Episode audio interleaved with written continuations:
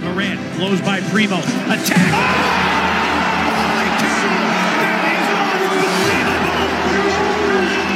Santi, a pump fake, a drive, and a oh, cow! Dylan on the sideline. Dylan scoops,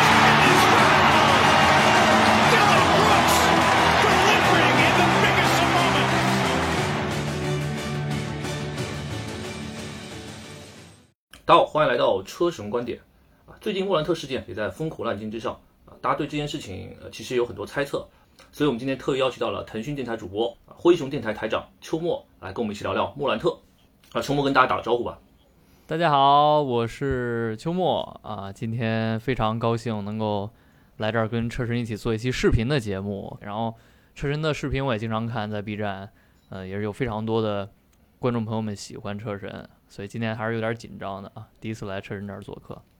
啊，没事，我们这个粉丝啊都非常友善啊。首先就是第一个问题是我们想问一下的，最新莫兰特的消息是说，科罗拉多警方啊他们在调查之后，其实在现场没有发现莫兰特有些持枪威胁别人的这样一些证据嘛，也没有在现场啊查到一些有关枪支，所以从警方来看的话，这件事情算是告一段落了。啊，然后从 N 从 NBA 的这个角度来看，我们也没有看到什么呃更严重的处罚，所以我想问一下秋末，就是接下来你觉得联盟还会给莫兰特更严重的禁赛处罚吗？还是你觉得就是呃禁赛四场可能就够了？嗯，这个问题呢，因为这我觉得是分处罚是要分成大方面和小方面，就是司法层面的以及联盟内部层面的。就司法层面上来讲，就你已经不是莫兰特了，你可以叫这个杜兰特、张兰特、王兰特、李兰特，是吧？就是你从一个公民的身份，从通过美国的法律对你进行处罚，这个是一个司法层面大的处罚面。还有就是你以一个 NBA 球员内部的一个 NBA 球员的身份，呃，触犯了一些联盟的规定，这个时候要再对你进行内部的处罚，这是两个层面。而现在呢，最新的结果显示，司法层面的处罚调查已经结束了。因为刚才车人也聊了，就是科罗拉多警方对于莫兰特这个事件调查已经是没有找到证据。我在这儿给可能还没有关注这个科罗拉多警方的呃通报的。观众朋友们，先简单的说一下他们的调查结果。这个是北京时间是三月十号啊，当时由这个 Shames 推特尔去转发了科拉多格伦戴尔警方的官方的通告。最终的结论是没有足够的证据来指控任何人有犯罪行为。然后他们这个官方的新闻稿我也看了，他们的用词还是比较严谨的，就是说。呃，二零二三年的三月四号，格伦戴尔警察局从互联网上流传的视频中获悉，一名著名的 NBA 球员一边唱歌一边拿着一个看似枪支的东西几秒钟啊。然后通过调查呢，这个 GPD 就是 Glendale 呃 Police Department，这个能够确定这个事件是发生在一个就是所谓的夜店俱乐部的营业时间之内。然后当晚呢，这个 GPD 是没有接到任何。有关于武器的报警电话也没有传出骚乱，也没有市民或者说这个俱乐部里的顾客进行投诉。然后这个调查还得出一个结论：没有人受到枪支的威胁，然后也没有找到枪支。也就是说，嗯，你你看到了他莫兰特是吧，在这个位置好像举了一把手枪，但是事实经过警察的调查是没有看到这个具体的枪支。也就是说，这个事件是没有实锤的。那么美国的。呃，根据美国的司法的法律的规定，就是在有证据证明之前呢，所有人都被假定为无罪。也就是说，在现阶段，呃，证据不足，所以你不能说他有罪，而且调查已经结束了。这就是呃，就是所谓的司法层面的声明。所以我觉得现在他已经不可能去呃蹲大牢了，是吧？免除牢狱之灾。现在就只剩下 NBA 内部的处罚，这个决定权就完全在肖华了。嗯，然后。之前呢，其实 NBA 是没有出现过这种类似所谓在社交媒体上晒枪，因为社交媒体直播这个事儿出现可能也就十年吧，五年，嗯，是吧？所以没有出现跟枪支有关的，可能就是呃阿里达斯更衣室的那件事情了。嗯，但但那个是等于是没有，不是通过什么直播的形式散播，而且是直接看到，而且是真枪，对吧？对，呃，而且它是发生在这个所谓联盟内部，不是发生在公共场所。所以这个事儿没有先例，你就不知道会怎么判。嗯，我个人来讲呢，我认为是不会太严重的。呃，嗯应该是不会错过季后赛的，应该会禁赛最多可能十场吧，甚至更少我。是觉得啊，就是因为从整个联盟现在这样一个消息来看的话，这件事情已经逐渐被压下去了啊，我是这种感觉，就是大家讨论的也越来越少，然后联盟也不会反复去提及这件事情。啊，包括现在没有更多的新闻出来，呃，所以可能我觉得莫兰特可能也就默默的啊就出来打球了，呃，我可能倾向于这样的观点，啊，那呃，我们顺着这个话题往下聊，就是你觉得这件事情对莫兰特未来的职业生涯会有什么影响？因为呃，我之前在看阿里纳斯的采访的时候啊，因为阿里纳斯之前有这样的经验嘛，啊，他说经历了这样的事情，啊，联盟会不停的打压你，啊，然后球迷全明星不会给你投票，啊，然后奖项不会考虑你，啊，然后你可能需要两年时间才能回到你现在这样一个联盟中的地位。啊，我觉得这件事情就关于阿里纳斯这种观点，我不知道秋末你怎么怎么看？那个五十场的疑似禁赛啊，当时是一度传的，让大家觉得是不是莫兰特要被禁的非常多时间，但我觉得那个还是不能比啊。呃，我个人认为这个对莫兰特的影响分为短期和长期，短期影响呢主要是对莫兰特本人，然后长期影响呢还要包括呃灰熊队。短期来看，如果莫兰特在本赛季剩下的常规赛时间顺利复出呢，他的哨子待遇应该会有所下滑。嗯嗯，这个是在很多所谓的联盟当红球星在一些争议性事件之后，联盟会采取的态度。最知名的就是詹姆斯在二零一零年所谓的决定之后，嗯，你能明显看出他的哨子待遇是，跟零九一零是吧？那两年季后赛相比是有一个下滑，但是呃不至于离谱吧？因为嗯我我我看了一眼数据，在莫兰特停赛之前，他本赛季每三十六分钟的罚球出手是排在联盟第五，后卫第三。呃，嗯但是上赛季呢，这两项数据分别是联盟第五和后卫第一，也就是说，本赛季他的罚球的哨子待遇其实已经比上赛季有一些下滑了。所以我觉得以他的打法呢，应该哨子，嗯，也不会特别离谱吧。嗯，这是哨子方面。对他还是然后比较强的一个球员。嗯对他本来就是攻框频率非常高的后卫嘛，你再少少不到哪儿去。嗯然后媒体呢，应该会在接下来一段时间，就在复出后更加关注他的场下的社交活动，因为莫兰特，对，如果你有了解莫兰特的话，他玩这个 Twitter 跟 Instagram 是非常非常频繁的啊，嗯。经常在上面去发太多更新，然后 IG 直播啊，嗯。啊，就是更新频率非常高啊，嗯。然后也会去对一些事情发生吧，嗯，嗯。所以我觉得如果他还像以前那么高频的使用这些社交媒体，然后每一场比赛之后都会引来更多的关注的话，这也可能会分散他的专注度啊，嗯这个嗯我觉得可能会影响到他的比赛。嗯，嗯最后是商业上，商业上我认为还好吧，因为商业就是跟流量挂钩嘛。那这种嗯事儿出现之后，其实啊、呃不管是好的关注还是坏的关注，其实都是关注度，所以你很难讲。嗯、而且这个事儿呢，就我说，他从司法层面上来讲，已经停止调查了，他没有犯法。嗯、没有犯法呢，这个事儿你就很难再去所谓的添油加醋了。嗯。然后这个事情的发生时间已经接近常规赛常规赛尾声了，然嗯后，呃，如果你有关注这个赛季的一些新闻的话，呃，莫兰特现在其实正处于一个人气和关关注度迅速增长的阶段，不管是球衣销量啊，还是社交媒体的影响力啊，他现在在联盟已经是可能仅次于库里、詹姆斯几个球员之外，可能最火的球员了，啊，所以我觉得商业上他的影响应该是不会太大。如果说在他复出之后马上季后赛了嘛，灰熊如果今年能打到分区决赛，甚至更远，不管夺不夺冠啊啊，然后如果打到那个程度，莫兰特肯定打出过非常好的发挥了。那么这件事儿反而会可能反转，就是他会变成一个成功赛季的注脚，就是媒体嘛、写手嘛，他们去嗯。评论这个事儿的时候，反而会把这个事儿看作一个所谓的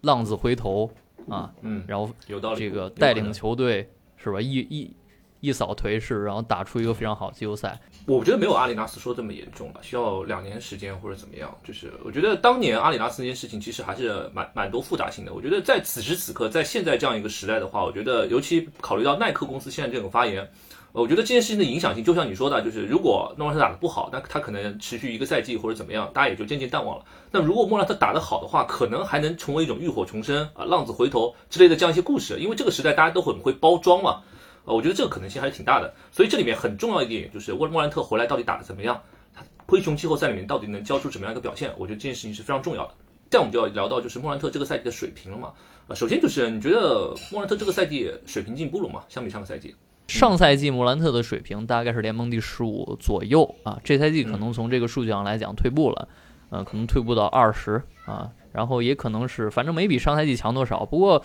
我认为这个数据不好看，主要是跟灰熊这个赛季阵容的变化呀，然后这个他的出场时间啊啊，包括灰熊这个赛季经历非常严重的主力伤病有关，呃，所以我认为他本赛季的水平。可能不如上赛季，但是没有什么下呃比较明显的下滑。对，嗯，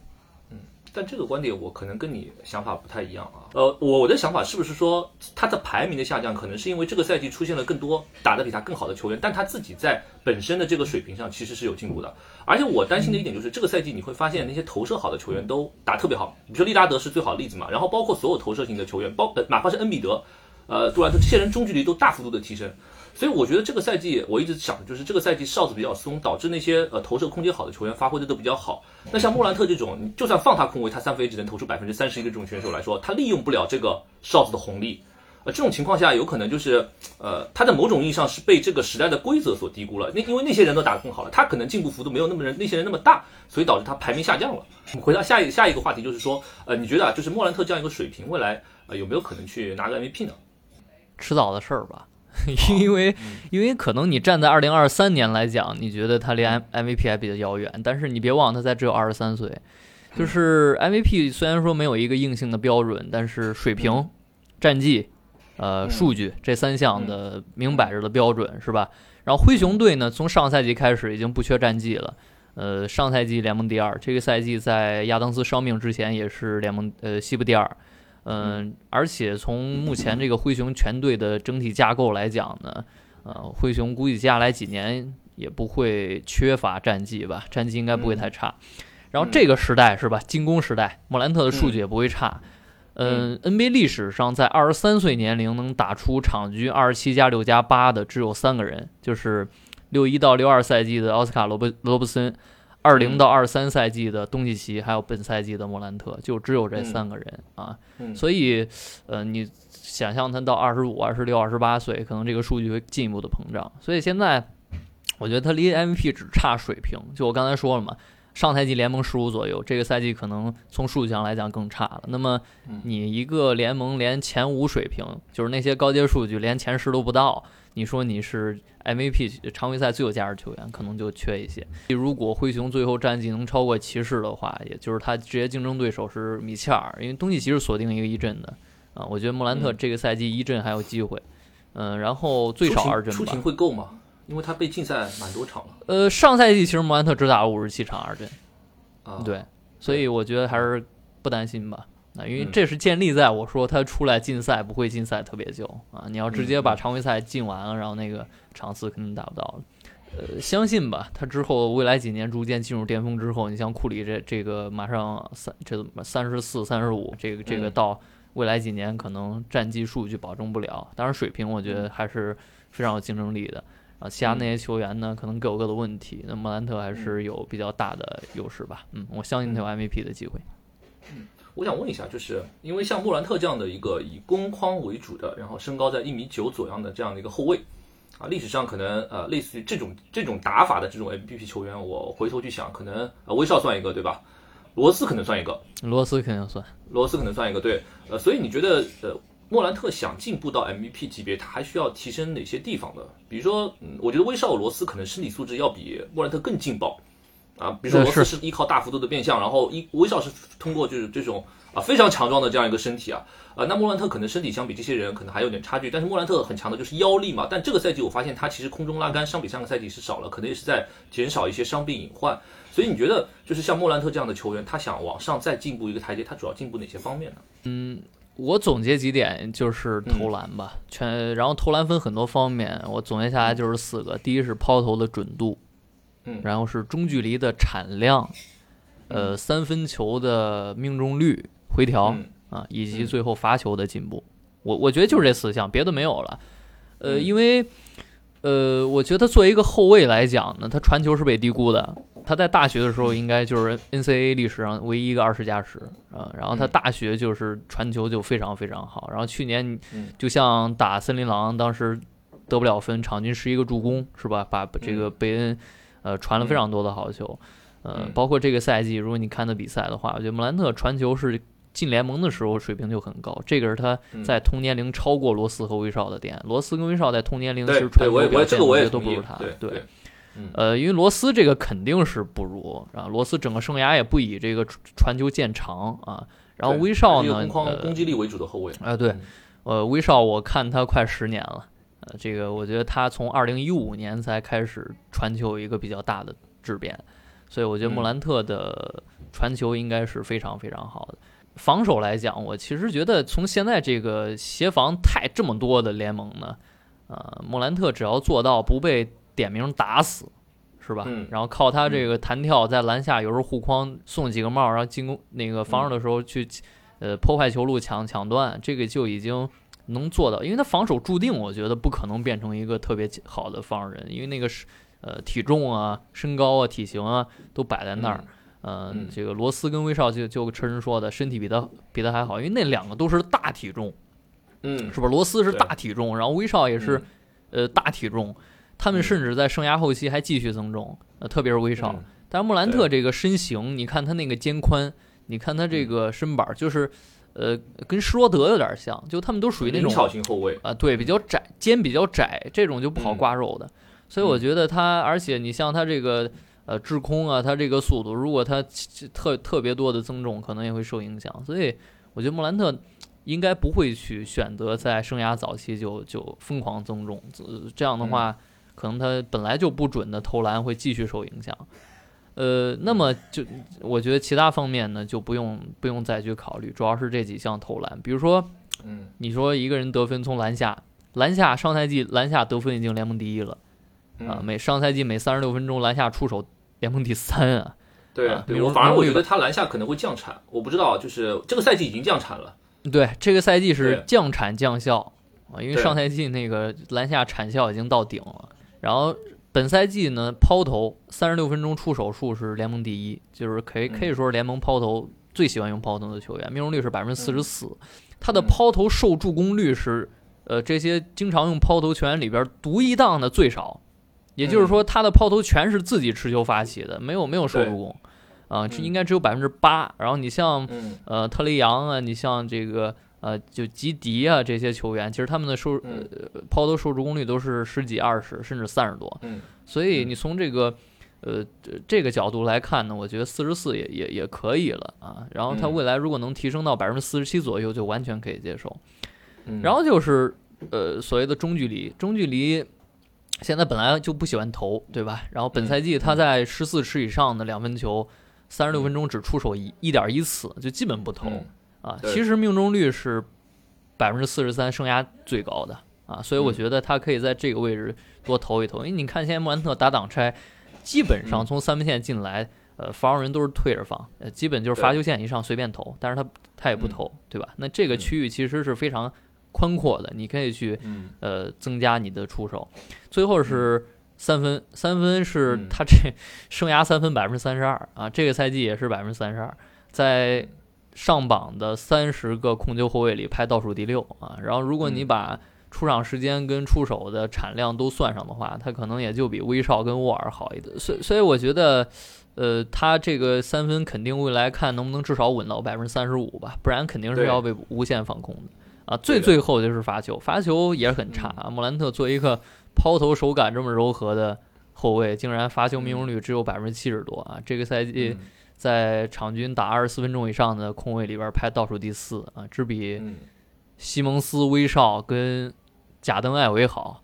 啊，嗯所所以我觉得这些效率方面的进步，当然会让他的这个不管是面板数据还是高阶数据都变得更好看啊。这些嗯东西如果他都能做到的话，他离联盟最好的控卫就不远了。